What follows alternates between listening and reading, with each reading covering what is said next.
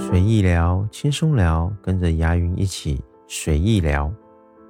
杨峰先生曾经说过，独处是一个人最好的修行。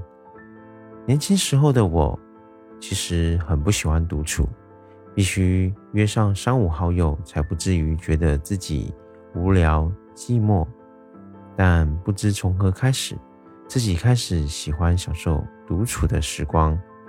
或许是因为随着年纪增长的缘故，喜欢独处，但并不是没有与人相处的能力，而是一个人有时候真的很舒服。有时候不用考虑过多旁人的感受，只用静静的做回自己，也是很好的自我成长的增值机会。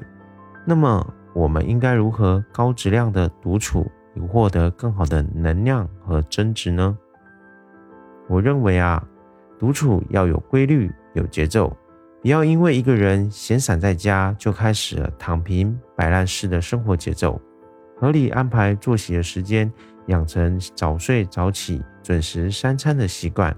对于一天中的时间进行时段的划分，调节好学习和休息的时间，劳逸结合才是高效的基础。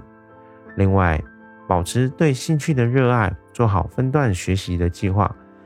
每个时间段依据自己的爱好或者工作学习需要，并且做好相应的安排。比如有目的的看专业的书籍，或者观看视频教学，甚至还可以去看看一些别人的名人传记，整理一下近期的收获。还可以选择自己有兴趣的事情来调节自己的生活状态。最重要的，不要忘记要有保持运动的好习惯。另外，我认为定期的整理房间、练习断舍离，也是一个非常重要的一个环节。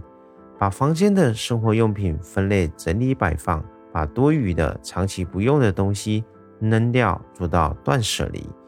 当你的生活空间整洁并且变大了，心情也会慢慢的。变得更好了。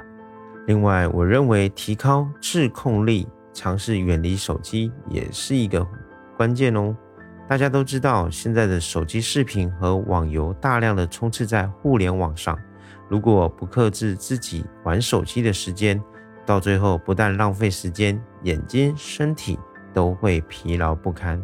所以，提高自己的自控力和专注度，除了接打重要电话以外，远离手机，把时间花在提升自己上面。当然，可能也有许多不一样的方法，甚至你也有可能有你自己的调节方式。欢迎你跟我一起分享你所做的一些方式，我们可以一起交流，一起学习，一起进步。今天就跟各位分享到这边啦，那我们下次见喽。拜拜。